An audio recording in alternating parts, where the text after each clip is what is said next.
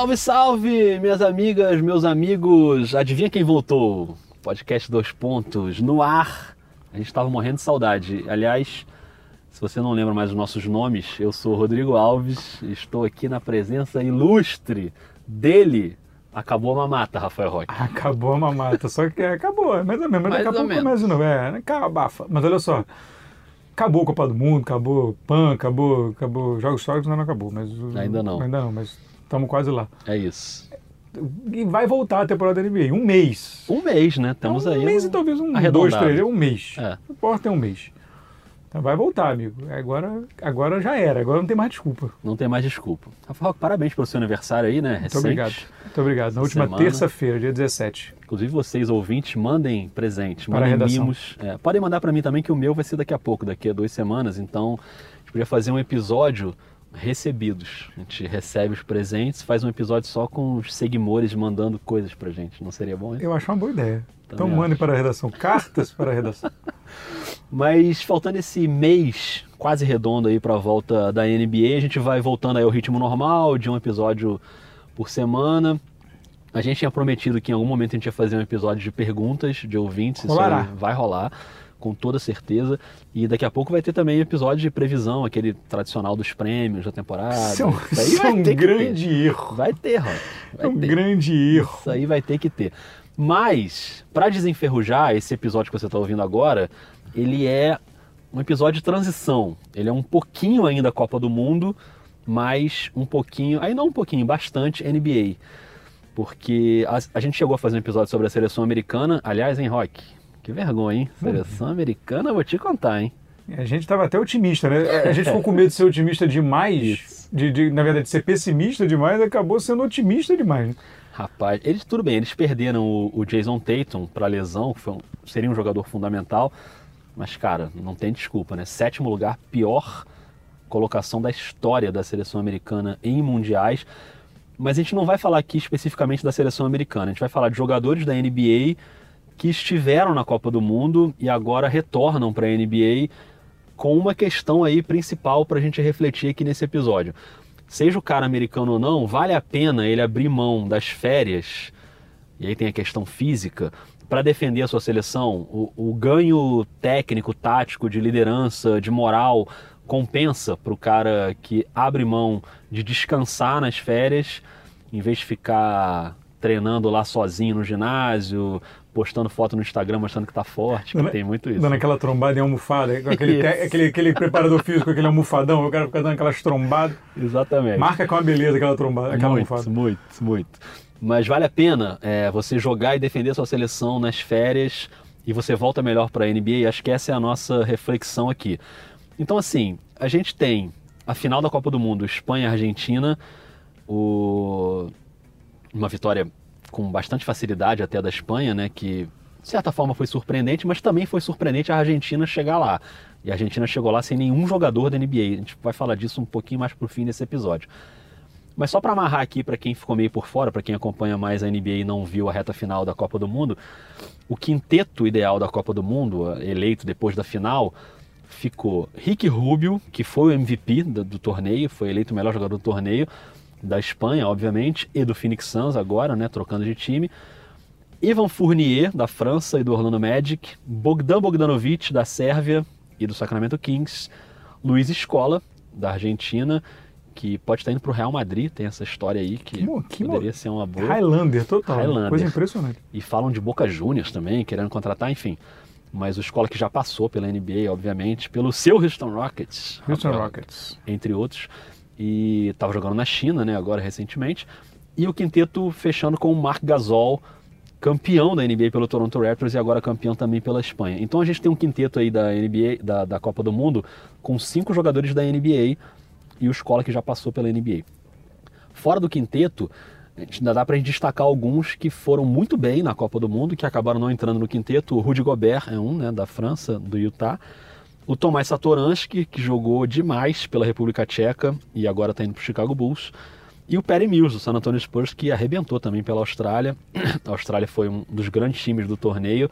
Não chegou à final porque perdeu uma semifinal para a Espanha em duas prorrogações, com o Perry Mills arrebentando com o jogo. E, e resultado, a gente teve esses jogadores se destacando muito, outros NBAs que foram bem, o, pela Austrália ainda, o Aaron Baines, o Joe Ingles, o Andrew Bogut, que é meio NBA e meio fora, né? Na Espanha, os irmãos Hernan Gomes foram muito bem, principalmente o Juancho. A França ainda teve o Batum, o Niliquina, que também tiveram bons jogos. A Itália com o Bellinelli, o Gallinari também jogando. O, os times que não conseguiram passar da primeira fase, tipo a Alemanha, mas teve o Schroeder bem. A Nigéria teve o Josh Okogie bem, mas pegou um grupo bem difícil. A questão é, o que, que joga contra? É a parte física, né? Os caras ficam meio com medo e acho que os times ficam com medo também. O time não tem a prerrogativa de falar pro cara, você não vai, mas rola aquela pressãozinha. Isso aí remete ao debate lá atrás com os brasileiros, quando os caras não queriam ir, e a gente ficava pensando, pô, mas por que, que os caras não defendem a seleção e tal? Tem essa questão física, assim, do, do, do que pesa contra. E o que pesa a favor, assim, a minha du... que, que é o protagonismo, o cara ter a chance de defender a seleção, jogar um campeonato de alto nível, se mostrar tecnicamente, taticamente e tal. E aí a gente coloca essa balança aí. Você já tem uma conclusão sobre isso aí? Se vale a pena o cara abrir mão das férias para defender uma seleção, se ele volta melhor para a NBA? Lembrando que a gente está falando aqui da ótica da NBA. Para a seleção Sim. é óbvio que é melhor o cara jogar pela seleção, né? É, a ótica da NBA vale a pena para o time da NBA ter esse cara nas férias disputando um campeonato por seleção para voltar melhor? Então, aquela boa e velha resposta conclusiva.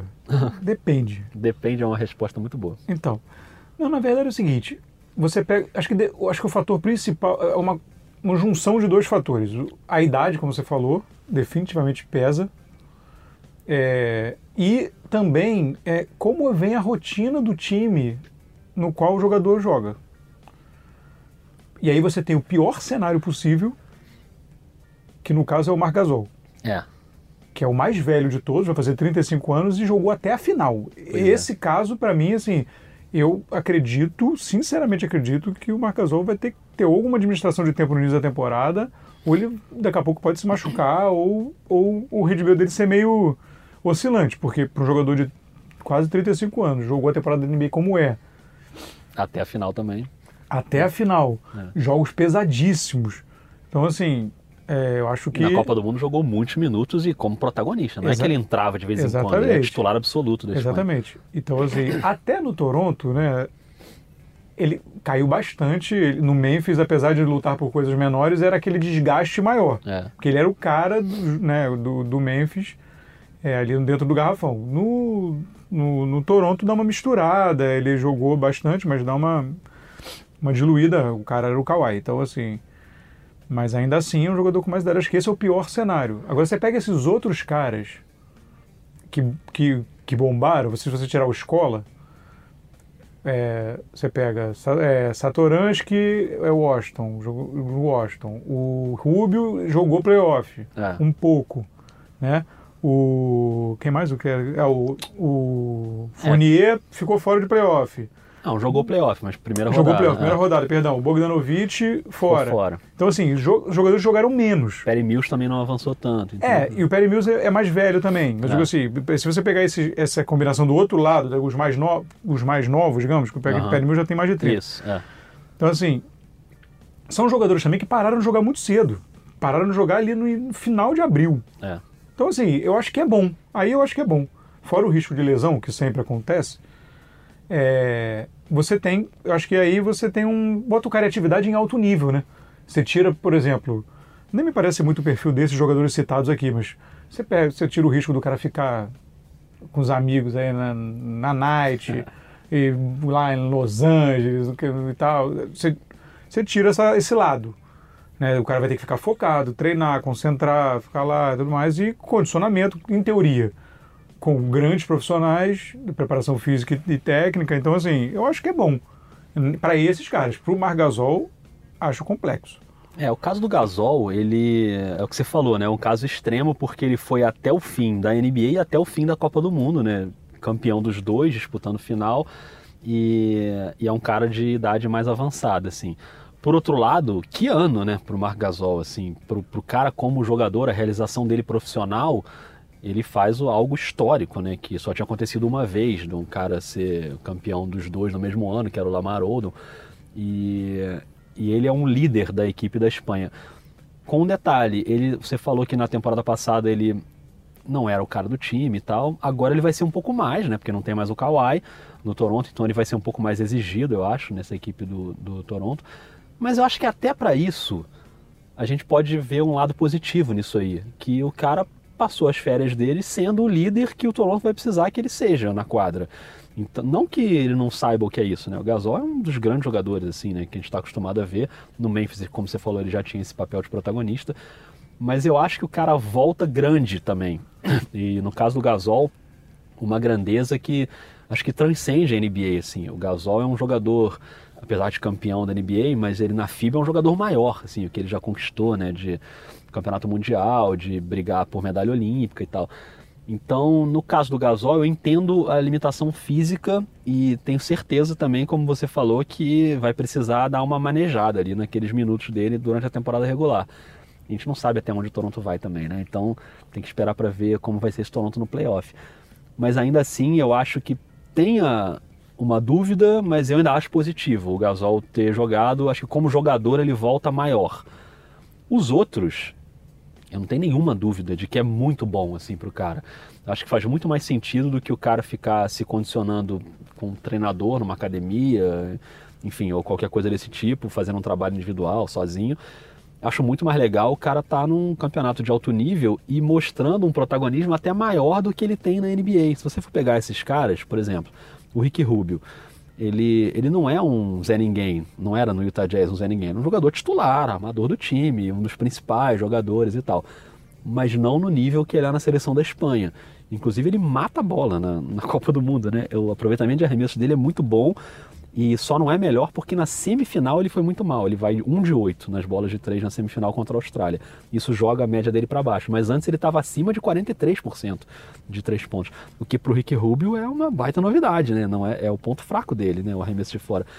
E ele, passador assim, genial pela seleção espanhola, com caras que ele também está acostumado a jogar muito. Eu, se sou torcedor do Phoenix Suns, até dar uma respirada depois de falar isso, porque não é uma coisa que você deseja para ninguém, né? A pessoa ser torcedor do Phoenix Suns. Grande abraço aí para Lucas Nepopop.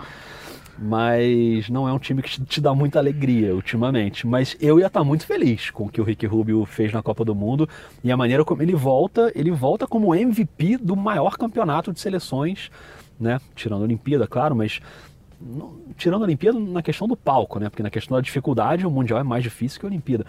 Então, é, eu gosto muito. E esses outros caras, o Bogdanovic, cara, é porque a Sérvia caiu cedo. Assim, a Sérvia caiu nas quartas de final para a Argentina. O que ele estava jogando até ali era assim muito fora da curva. Ele estava no automático de arremesso, matando bola assim de forma incrível. E no Sacramento, ele nem sempre é nem é titular, né? É um cara que tem a sua importância ali, mas também não tenho dúvida que ele volta maior para essa temporada. Assim como o Fournier volta maior, assim como o Satoranche, que talvez seja o caso mais emblemático, talvez seja o cara que mais volta com um tamanho né, gigante. Tudo bem, ele vai jogar no Chicago, que é um time que provavelmente não vai a lugar nenhum, né? A gente já falou disso aqui nas previsões, no episódio de previsão. Se você não ouviu, ouça aí o episódio de previsão do leste e do oeste. Mas o, que o Satoranski jogou pela República Tcheca e o Brasil sentiu isso na pele, é inacreditável. Ele várias vezes flertou com triplo-duplo, que é uma coisa que nunca aconteceu na história da Copa do Mundo. Porque, claro, né, você tem que lembrar que o jogo é menor, né, tem menos tempo, tem dois minutos a menos por quarto. As estatísticas são mais tímidas, assim, triplo-duplo nunca aconteceu e o cara quase conseguiu. Então, para esses caras todos que não são protagonistas no seu time, os irmãos Hernan Gomes, eles não são protagonistas na NBA. E o cara tem a chance de ser titular da Espanha, o Juancho, né, no caso. E o Willi depois melhorou no campeonato também. Então, no geral, eu acho que a, que a balança pesa muito a favor. Assim, eu acho que não, eu não compro mais esse discurso de não vou defender a seleção porque eu preciso me preparar para a NBA. Você vai se preparar para a NBA defendendo a seleção. Acho que você volta melhor. E, e isso para mim só amplia a crítica a todos os americanos que pediram dispensa. Claro que ali o foco é outro, né? É diferente mas acho que amplia esse debate. É, porque acho que a filosofia é outra, a abordagem e com que o jogador, a abordagem que o jogador tem com relação à seleção é completamente diferente, né? Esses jogadores geralmente fora dos Estados Unidos, eu falar é. até a Europa e tal, mas até tem, enfim, não só na Europa, tem é uma outra é uma outra pegada mesmo. Para eles lá a vida é NBA e acabou, né? O, todos esses outros jogadores são basquete, sonham com a seleção e sonham antes de se tornarem estrelas. Os é. outros se tornam estrelas muito jovens e depois a seleção é uma outra coisa. Aí o processo é completamente é. invertido. É, eu estava vendo esses jogadores agora, é engraçado. Tirando o, o, esse, esse que a gente citou, você citou no caso, tirando o Perry Mills, que tem 31, e o Gasol e o Escola, que são mais velhos, todos eles estão na mesma faixa de idade. Eles têm 27 ou, ou vão fazer 28 ou acabaram de fazer 28. Que é exatamente aquilo que todo mundo diz que ah, no basquete o prime né, da é. carreira é. do jogador é com 27, 28, 28 anos. Então todos eles estão exatamente nesse pico.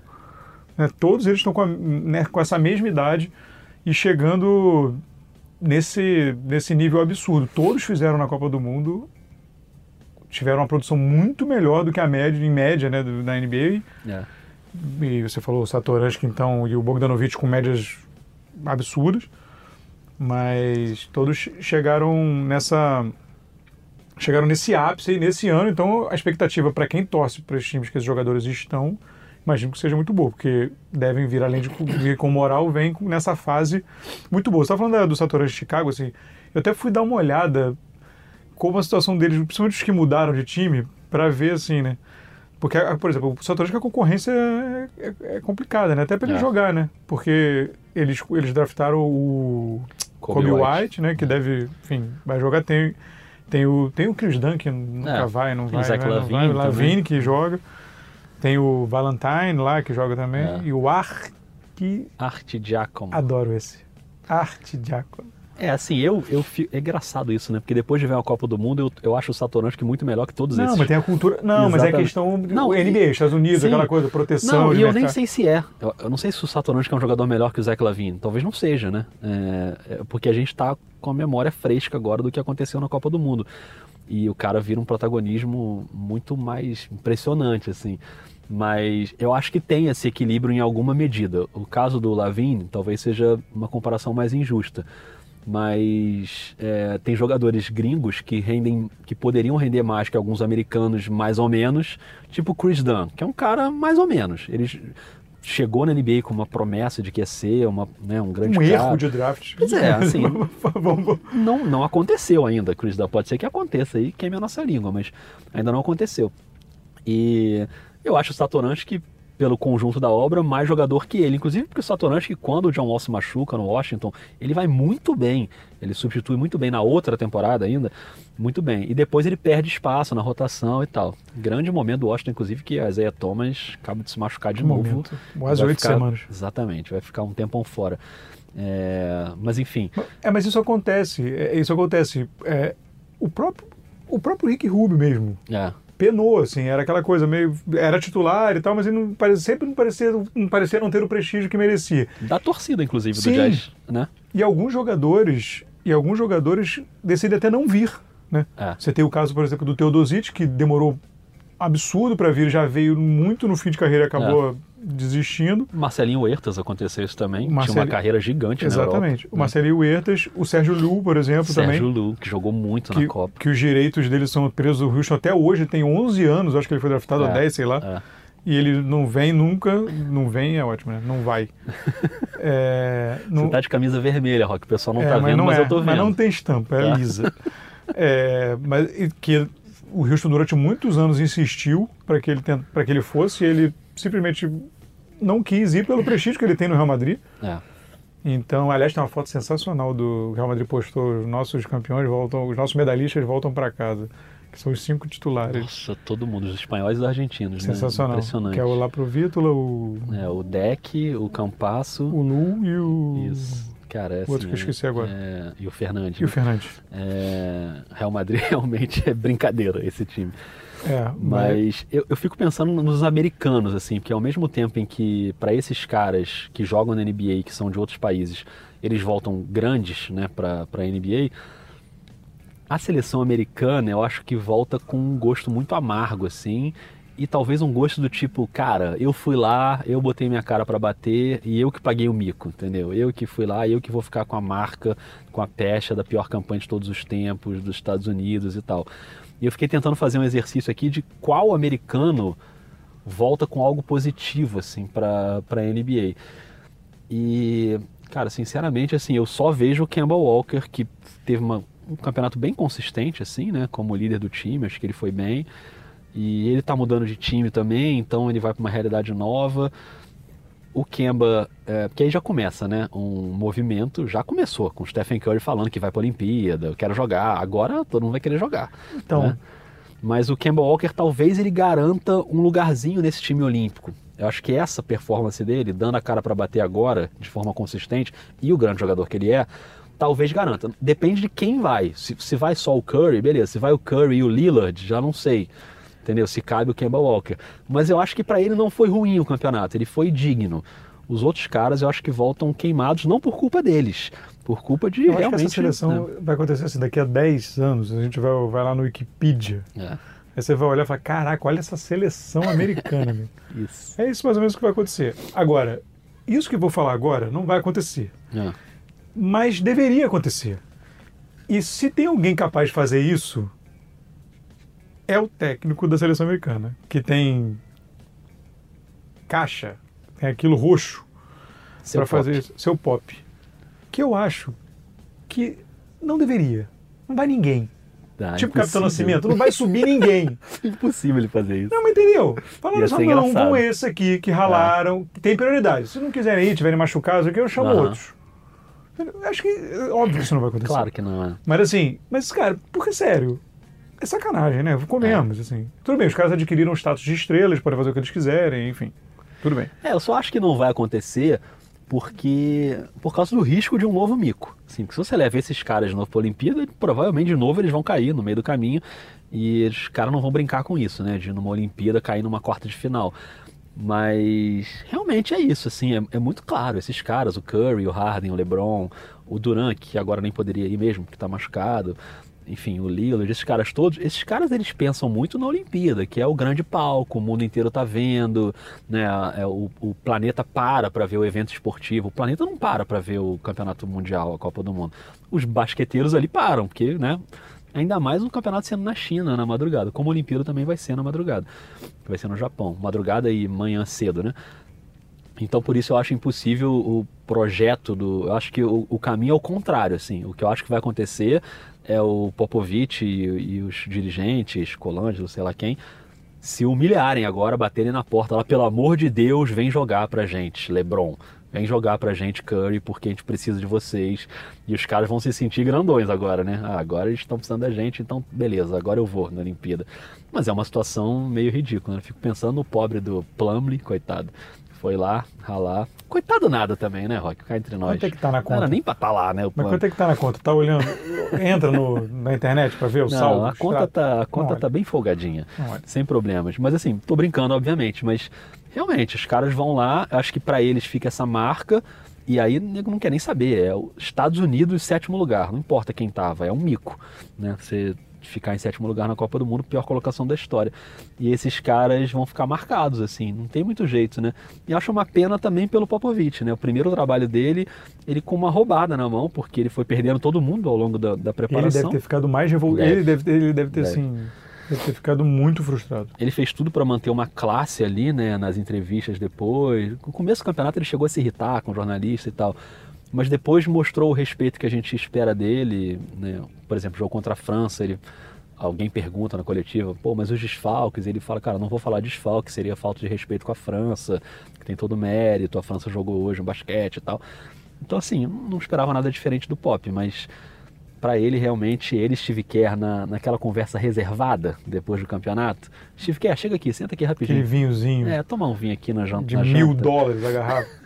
E o Popovich é especialista nisso, então, eu né? sei. Ele saca de vinho. Aí eles devem ter dado uma desabafada, né? Porque, cara, que roubada que a gente se meteu, né? No, no caso do Pop, primeira vez que ele, que ele comanda a seleção.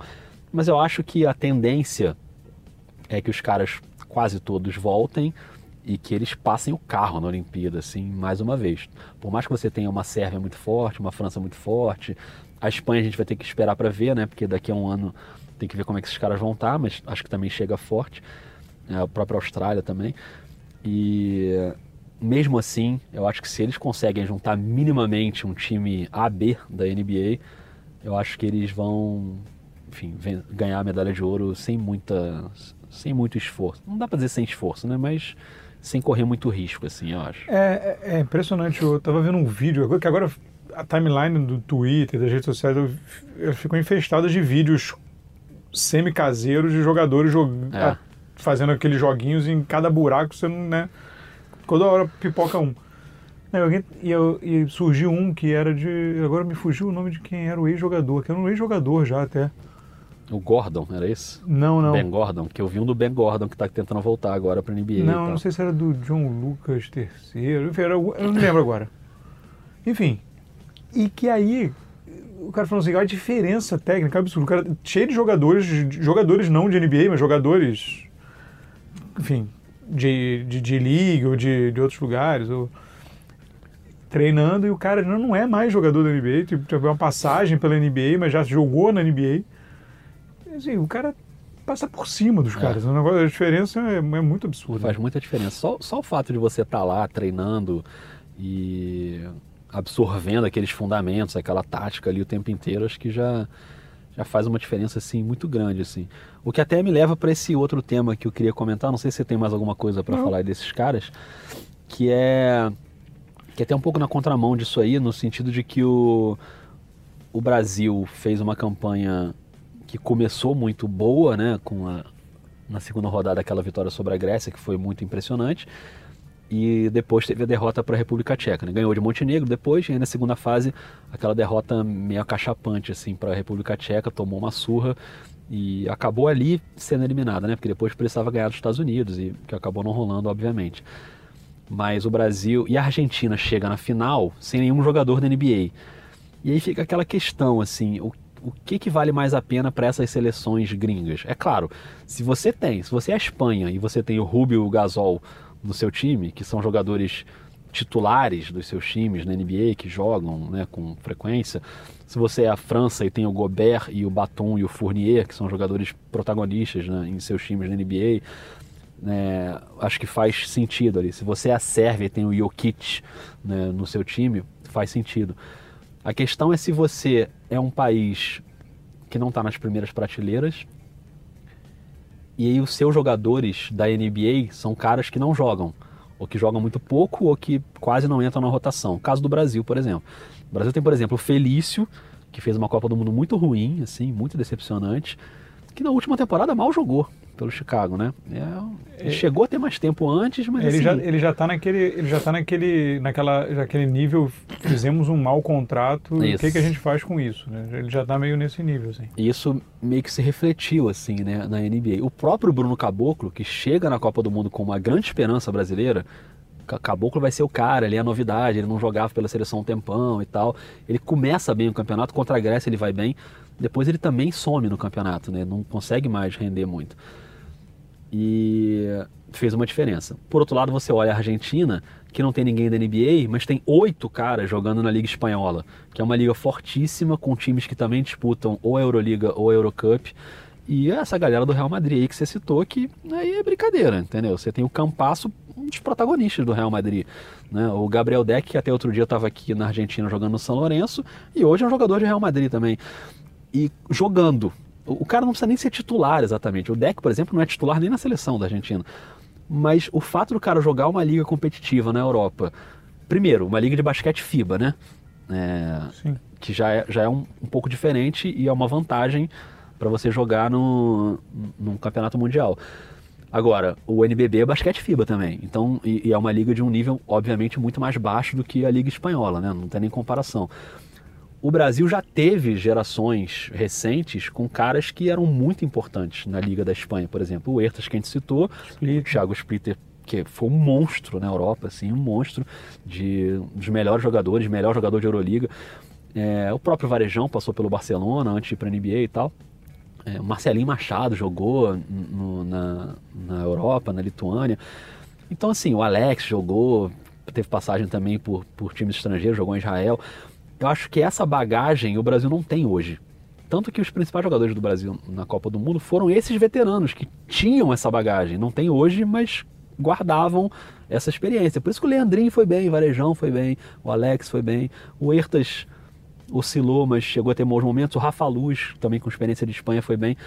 E não era o que eu esperava, assim. O que eu esperava era que a molecada assumisse o Brasil agora um protagonismo maior. O Didi, o Caboclo, o Iago, o Felício, que esses caras, Felício um pouco menos, mas principalmente Caboclo, Didi, que esses caras tivessem um protagonismo. E não aconteceu, os caras sumiram no campeonato. O que é normal, porque os caras não estão acostumados a competir nesse nível. E aí fica essa dúvida. É, não quero eu aqui dessa salinha com ar refrigerado no prédio da Globosat dizer o que que o cara tem que fazer da carreira dele. Cada um sabe o que vai fazer da sua carreira. Não vou falar pro Feliz, Feliz, não joga na NBA não, vai para Europa. O cara tem que saber, às vezes o cara tem o sonho da NBA, tem a questão da grana, tem um monte de coisa, né? Apesar da Europa também pagar bons salários.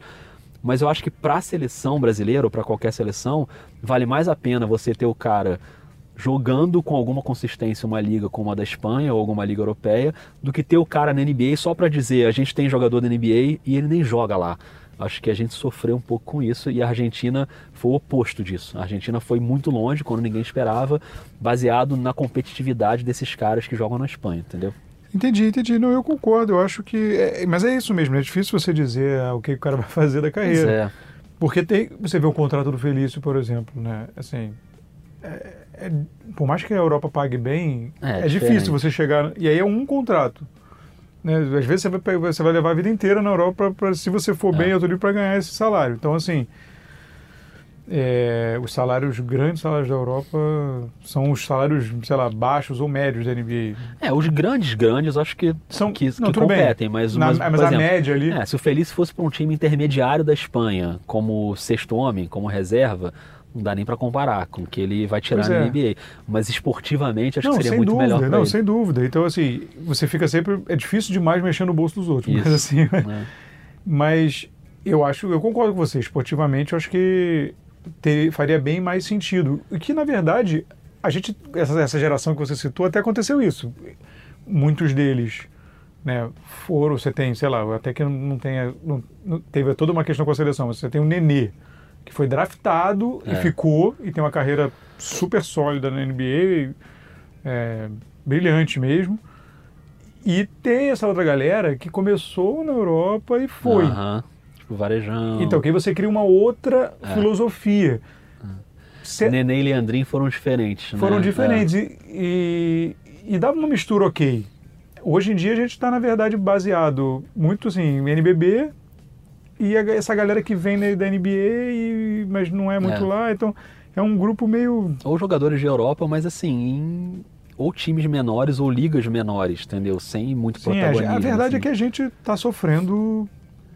A gente está sofrendo com o, o, a falha no, no, no processo Isso. de desenvolvimento. Né? Na questão geracional. É, o processo é. falha no desenvolvimento. Não há é. reposição e não há no mesmo nível, pelo menos ainda não. Pode ser que mas não há, você não vê um caminho ou uma trilha de desenvolvimento. Ah, não, então estamos, só estamos num momento atrasado, mas pegamos é. uma atrasada. Não, não é. Na verdade, degringolou e há um hiato. É, a gente está no meio de um buraco que, para a Copa do Mundo, os veteranos ainda conseguiram, de alguma forma, esticar um pouquinho uma coisa que a gente nem esperava. Né? As atuações de Varejão, Leandrinho, Alex, Rafa, Huertas foram melhores do que eu imaginava na Copa do Mundo, mas o, a galera de baixo não veio ainda. É, acho que precisava ter uma distância mais curta entre essa geração que está saindo e a geração que está chegando. E o Felício é o meio do é, caminho. Mas ficou um buraco mesmo. Mas né? ficou. Você não tem o Didi, o Caboclo, o Iago como protagonistas ainda. Ficou muito claro isso. Eles sentiram muito. O Didi tem o erro né, na reta final do jogo contra a Grécia que acaba com ele no campeonato. Ele faz uma falta no meio da quadra que poderia custar aquela vitória para o Brasil. Ele fica muito abalado naquele jogo. Depois ele some do campeonato. Não joga mais. É. Ele é um garoto, entendeu? Pode ser que esse ano que esse ano fora que ele vai passar. Mas será que ele que vai ser bom para ele? Eu já estou um pouco na dúvida, sabia? Esse ano na Austrália. Não, mas assim, bom, nesse momento me parece que ele não tem muita escolha. É, não tem, agora assim, já era. Mas é, eu acho que, bom, pode ser que acrescente é. um pouco. Eu gostei na hora que foi anunciado. Falei, ah, beleza, vai ser bom para ele desenvolver o idioma também. Uma... Se bem que o, o, inglês que se fala na Austrália, acho que é uma outra. Pois é. Né? Mas enfim. Mas agora eu já fico pensando, pô, será que não era melhor o Didi ir para um time da Europa e, sei lá, ir jogar num Valência, num Basconia, num, sei lá, em algum time desses, que não, não é o time que vai ser o campeão da Euroliga, mas que pode dar uma experiência para ele do que ele jogar na Austrália. A Liga da Austrália não é ruim também, entendeu? Beleza.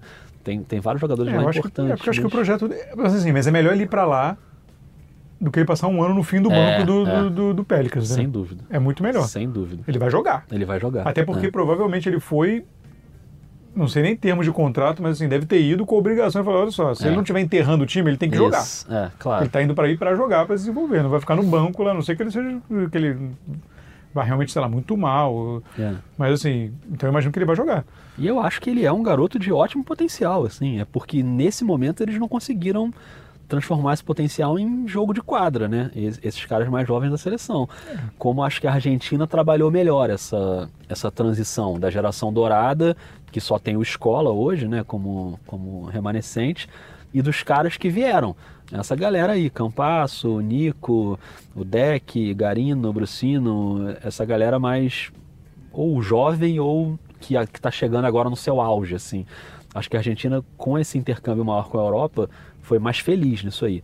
Não estou falando também que, ah, claro que a Argentina ia chegar na final. Ninguém esperava que a Argentina fosse Não, chegar não, na mas final. você, cria- Foi você, mas você vê uma linha. Tipo, não- não, Exatamente. tem, não é, lógico, igualar aquela geração, você vai ficar sempre, É, né? claro. Mas, mas você, vê um, você vê uma linha. Ah, montou de novo um time. Isso. Iria ali, ia brigar e tal. Acabou uma conjunção de fatores e o, um escola absurdo É, e um, tudo. um grupo mais tranquilo também. Um grupo mais isso, né? tranquilo. A chave da Argentina e da Espanha foi uma, uma chave bem um mais grupo mais tranquila. tranquilo, então assim, é, na verdade, aí você criou essa situação, mas sei lá, cara, eu acho que vamos ver, vamos ver, eu acho que é, é projeto aí para os próximos anos, né? Ver como é que isso vai se desenvolver. Hum, É, o fato é que eu vou começar a temporada da NBA prestando atenção em tudo aquilo que a gente já falou, nas grandes histórias, no Kawhi com o Paul George, no LeBron com o Anthony Davis, no Westbrook com o Harden, tudo isso.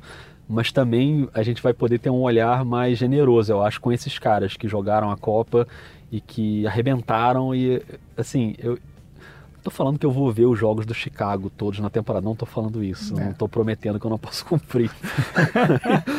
Mas, mas eu vou querer ver o Satoransky em quadra, sabe? Assim, acho que vai ser um, um desafogo League Pass naquele momento ali, né?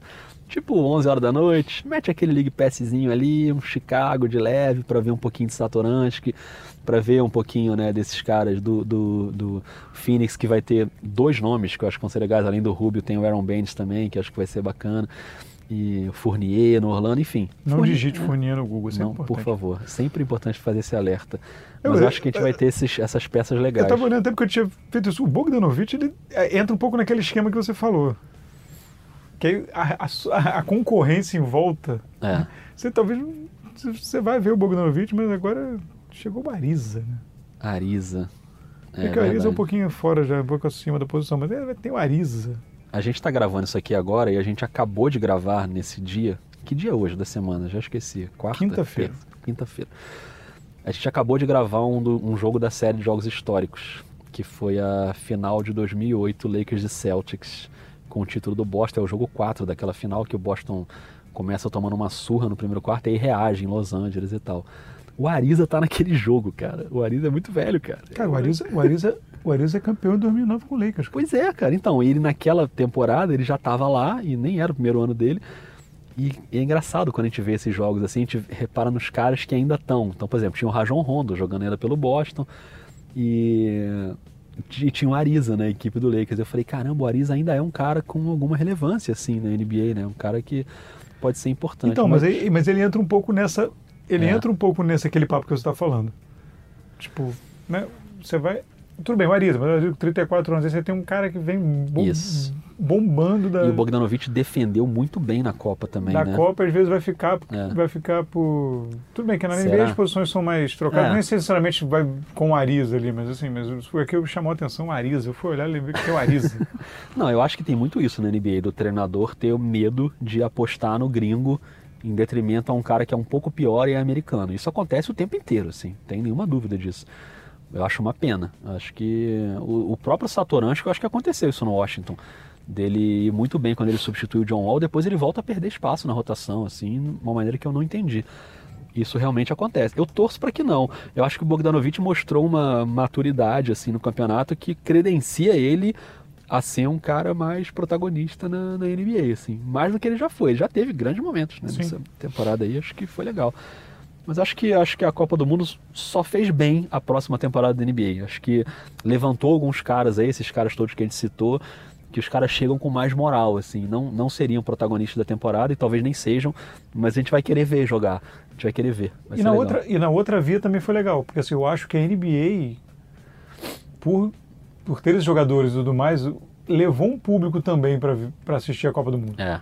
é. Assim, um público que via muito NBA e talvez não, não, não tenha muito, até pelo, pelo, pelo intervalo das competições da FIBA, né, de seleções. Uhum talvez não tenha tanta proximidade e foi ver porque, ah não, porque vai ter o Jokic, vai ter é. o Gobert, vai ter, enfim. Tem um apelo ali, né? E vou, foi ver e tal, acho que também faz esse caminho do outro sentido. E acaba vendo outros caras que Sim. não são da NBA, mas que estão ali, são titulares também. Exatamente. Enfim, acaba vendo um Sérgio Lu, por exemplo, arrebentando, então acho que é bem legal. Exatamente. É isso, Rafael. Terminei com o Sérgio Lu para você ficar um pouco triste. Sérgio, não, cara, enfim, acho que o cara não quis, né? Não quis jogar nele. Eu acho, eu acho válido. Eu acho, acho total válido. O cara, o cara é ídolo. O cara, o cara não, quando não paga conta em Madrid, né? É. Não, o, o Teodosic é a mesma coisa. Ele tentou na NBA, mas a defesa dele não é tão boa e não funcionou. Ele se machucou. Mas ele, pela serva, ele assim, ele é gigantesco, assim. Uma pena que ele não tenha jogado a Copa porque ele estava machucado, mas... Então, é... a, a passagem dele pela NBA foi muito ruim nesse sentido. Né? Ele se machucou muito. Foi. E acho que ele não aguentou mesmo. Então, mas acho que ele não aguentou é. mesmo o ritmo, assim, acho que não, não rolou. Mas ele como passador, assim, ele é um gênio, assim, Sim. um gênio do basquete. Uma pena que ele não tenha jogado a Copa. Rafael Roy, quando é que a gente volta, hein? Agora tem, agora tem, tem mais desculpa, né? Agora acabou a mamata. É. Quando a gente abriu falando isso e vai fechar falando isso. É, não, mas enfim, voltaremos então e até o início do, do training camp. Vamos fazer o próximo teremos com perguntas? perguntas. Podemos fazer. Tô empolgado com as perguntas. Acho então que vai vamos. ser uma boa. Aguardem. É, e já vai preparando sua pergunta aí. Uma Aguardem pergunta bem que haverá ativação no Twitter. Isso aí. Twitter tá vivo, hein? Parece, hein? Dizem. Dizem. Rafael Roque, um forte abraço. Um abraço, hein? Até mais. Até mais.